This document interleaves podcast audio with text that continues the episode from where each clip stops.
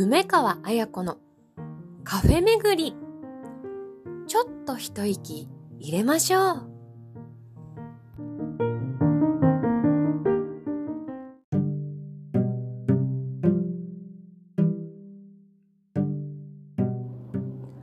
皆さんごきげんよう。ルンルン。本日2023年12月29日金曜日119回目の配信となりました。皆さんお元気でしょうか？女優の梅川彩子です。ということで、年末ですね、皆さん。年末何してますか？梅川はですね、そろそろいろんな、あのー、年始に向けたいろいろが終わり、だいぶ余裕が出てきました。お掃除も終わって、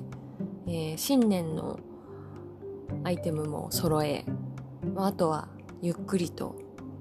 新年を迎えるだけという感じになりました。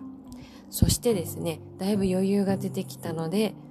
えー、ゆっくりと今年を振り返ったり、来年はどんな年にしようかなと考えています。皆さんはどんな風に過ごしていますか？そんなわけで、2023年は本当に、あのー、何度も言っていますが、移動しましたね。いろんなことができました。いろんな人と会いました。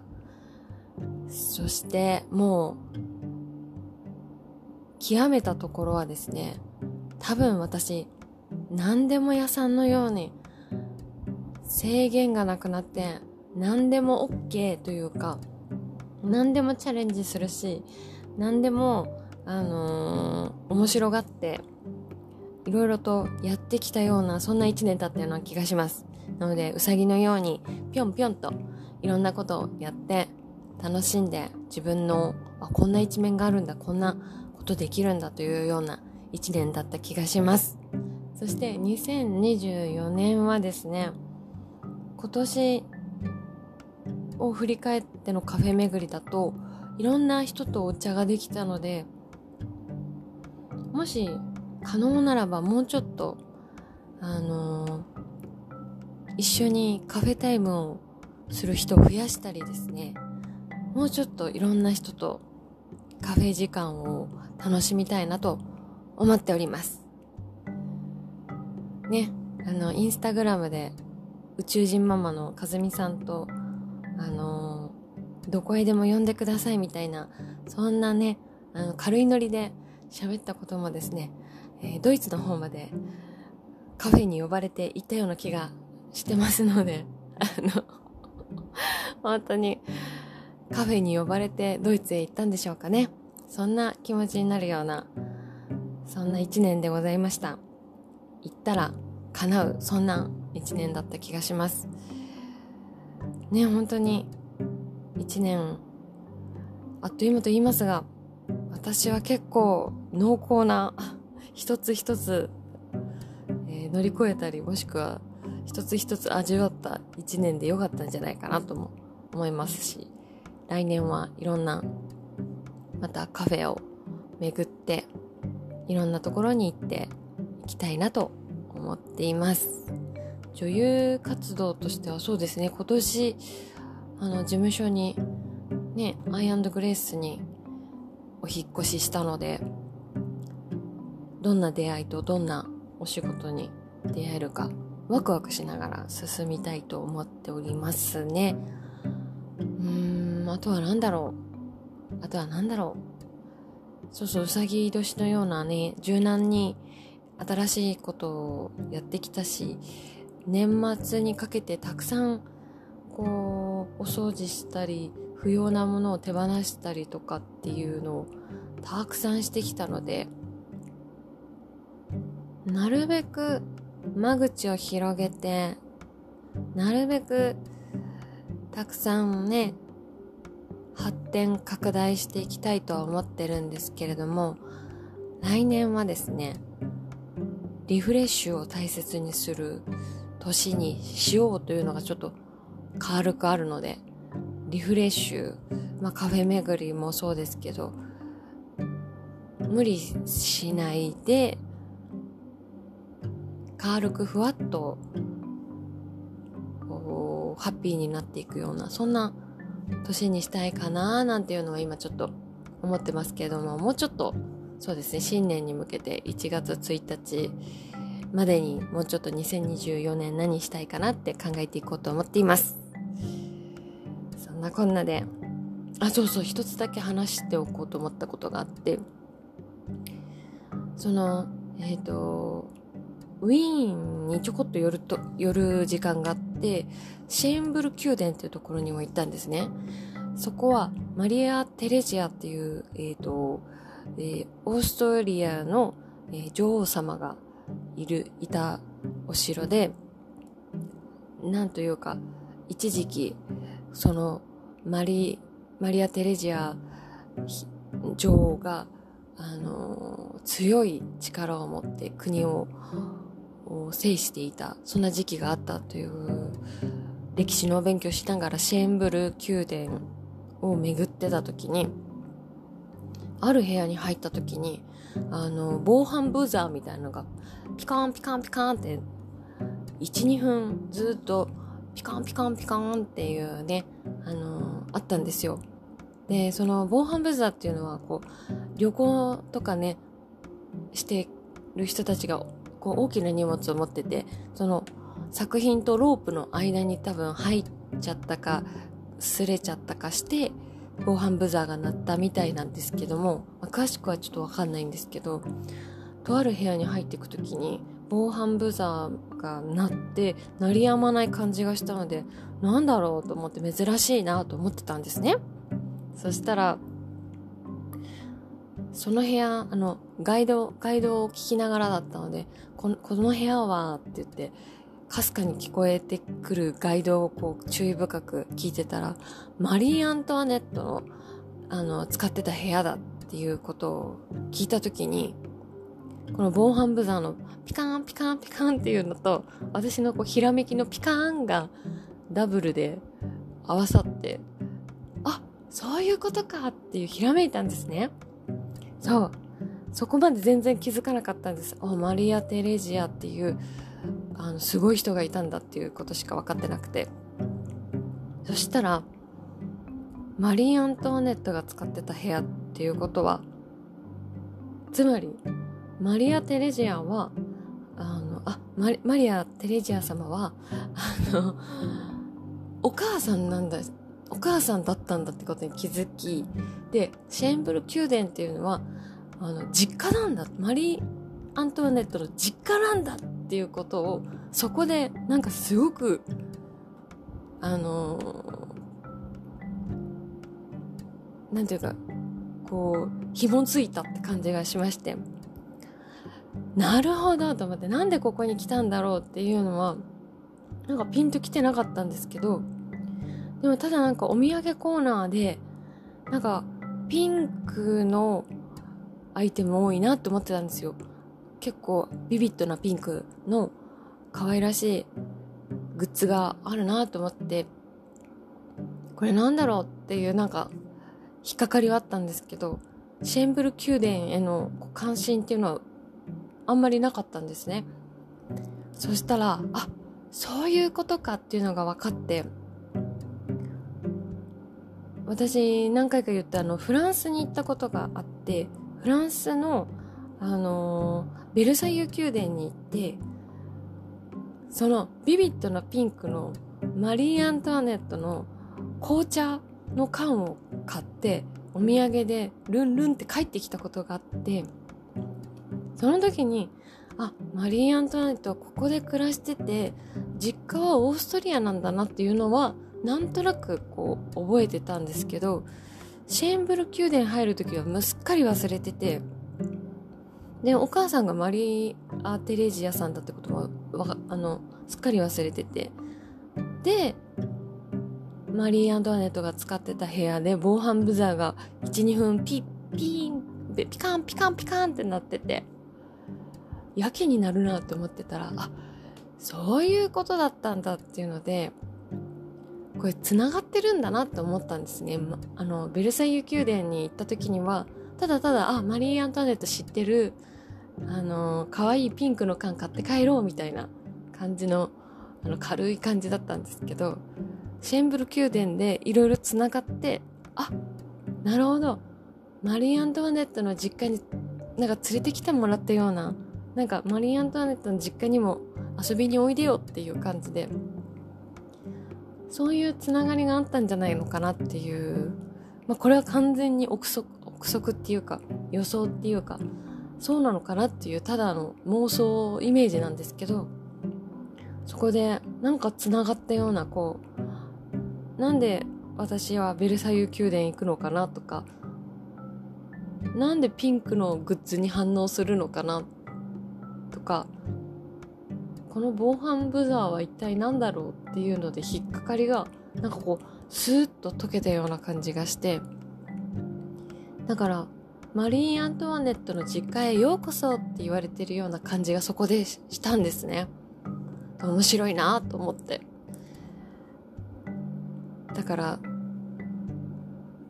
あここが実家なんだっていうマリー・アントワネットが私の友達だとしたらあここが実家なんだお邪魔しますみたいな気持ちになったっていうことですね。なのでなんかなんかこう引っかかるんだけどもなんかなんでここに来るんだろうとかなんでこうなんだろうっていうのは後々つながったりするのでそれは面白いなっていうことを、えー、シェアしたいなと思いました。なので皆さんマリー・アントワネットの実家にぜひ行ってみてください。それではあのコーナー行ってみよう。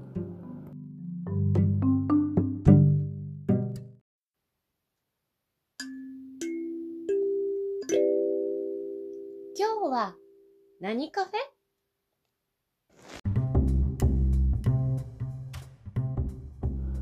はい今日のカフェは、えー、いつも聞いてくださってる皆さんは予想してるでしょう。ここで今日は何カフェをカフェはカフェ巡りできなかったとか言っておしゃべり会になるんじゃないかとそう思ってる皆さんいい意味で裏切りますよ 今日はですねカフェ巡りカフェ巡り行ってきました。まあ、行ってきたというご報告にはなるんですけれども、ご紹介します。本日は我が埼玉県、飛んで埼玉の埼玉県北越谷にあります、テディビスケットカフェ、テディビスケットカフェに行ってきました。えー、東武伊勢崎線北越谷駅より徒歩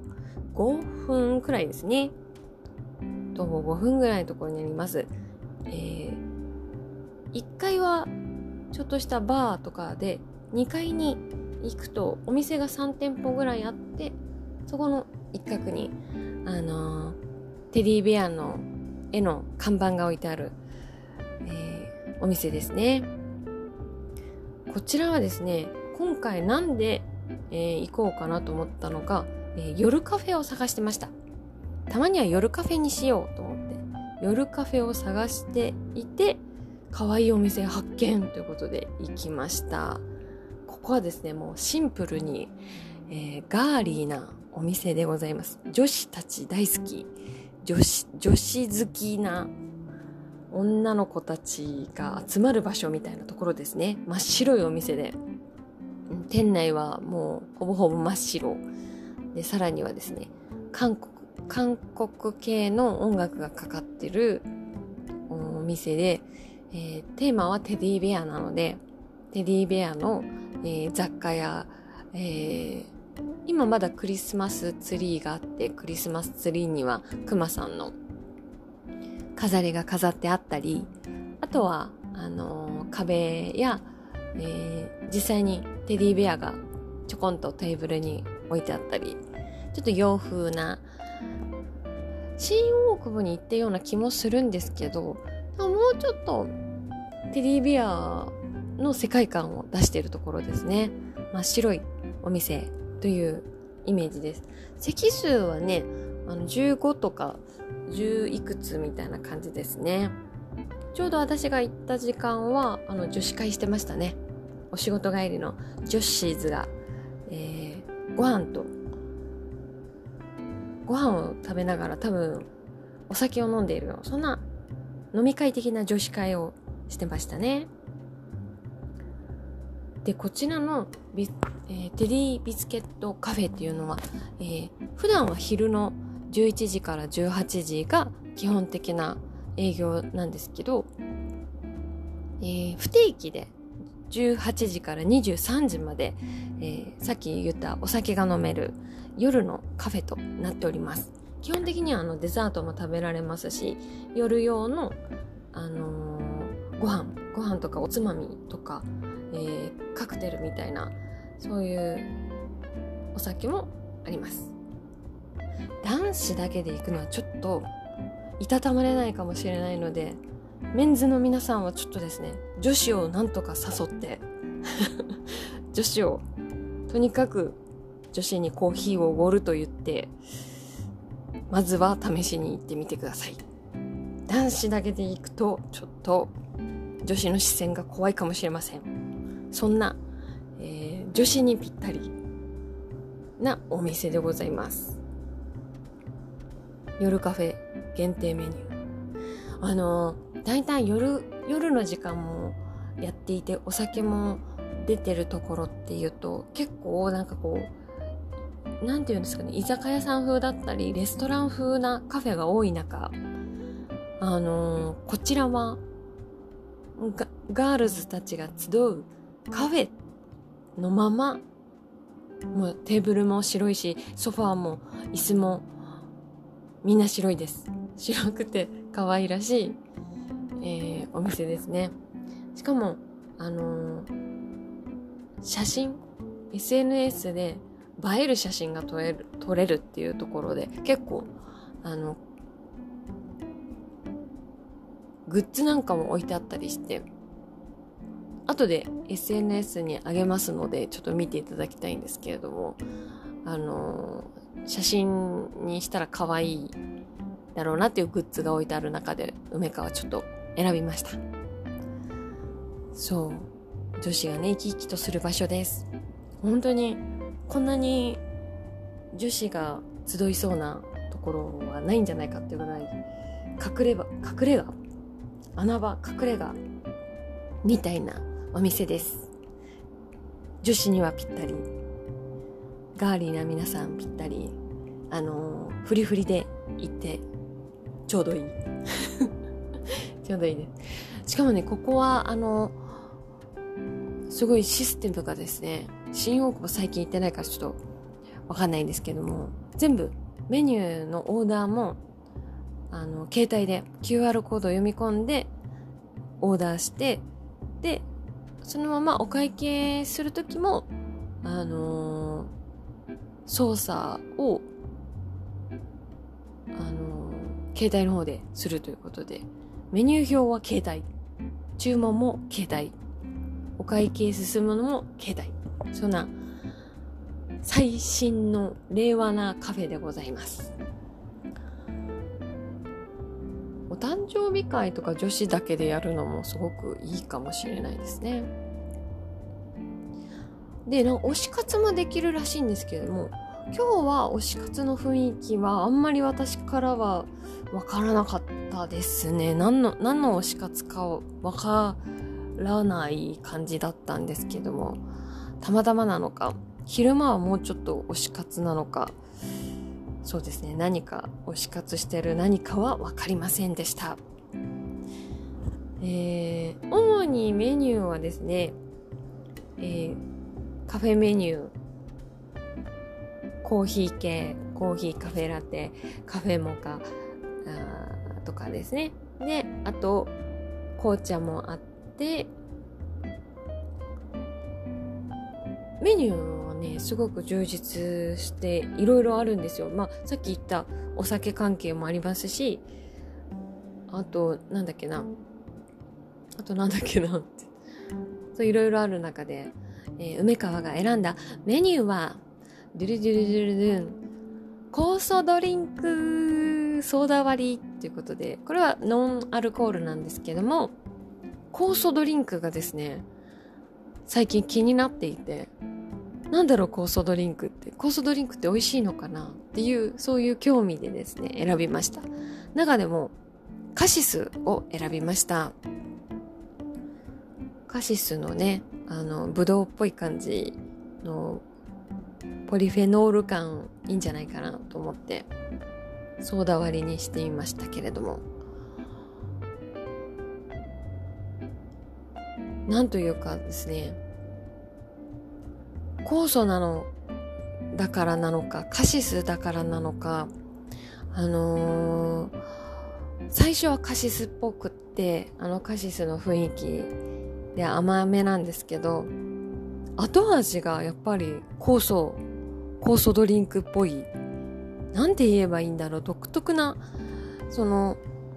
酸っぱいわけでもなく甘いわけでもなく何かこう熟成させたようなコクみたいなのが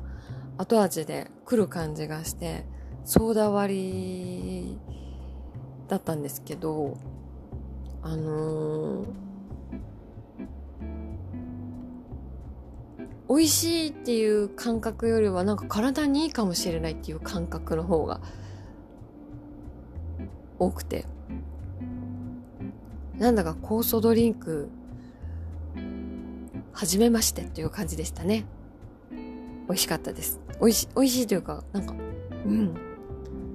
健康健康美容美容な感じでしたね。美容美容ドリンクを飲んだっていうそういうねあの珍しいメニューもあります。あとはですねえっ、ー、とスイーツも頼みました。スイーツもねいろいろあるんですよ。スイーツもいろいろあるんですけれどもその中で私が選んだのはティラミスワッフルケーキということで、ティラミス。全然カシスの酵素ドリンクとの兼ね合い考えてなくて、ティラミス。ティラミスをちょっと食べたいなって、写真が出てくるんですけど、美味しそうだったんですね。で、結構、あの、早く出てきて、あの、スムージーでしたね。スムージー。ティラミス可愛いお皿に乗っかって、えー、もう手のひらサイズよりはもうちょっとちっちゃい食食後とかにもうちょうどいいサイズぐらいのあの可愛らしいサイズ感でしたでお味の方はあのねティラミスっていうよりも美味しいワッフルでしたサクサク熱々あの出来たてのホクホク熱々サクサクワッフルがあってでちょっとほんのり甘くってでそこにティラミス風な感じであの白いふわふわのクリーム系とあのココアパウダーのようなのが乗っかっていてだからあのワッフルっていう感じでした。ティラミスっていう感じよりかはワッフルのティラミス風っていう感じだったのであの意外や意外。もうちょっとティラミス出てくるかと思いきやあんまりそのリキュール感とかもチーズ感とかもあの穏やかな柔らかい感じで出てきて美味しいワッフルをいただけた感じですね。もう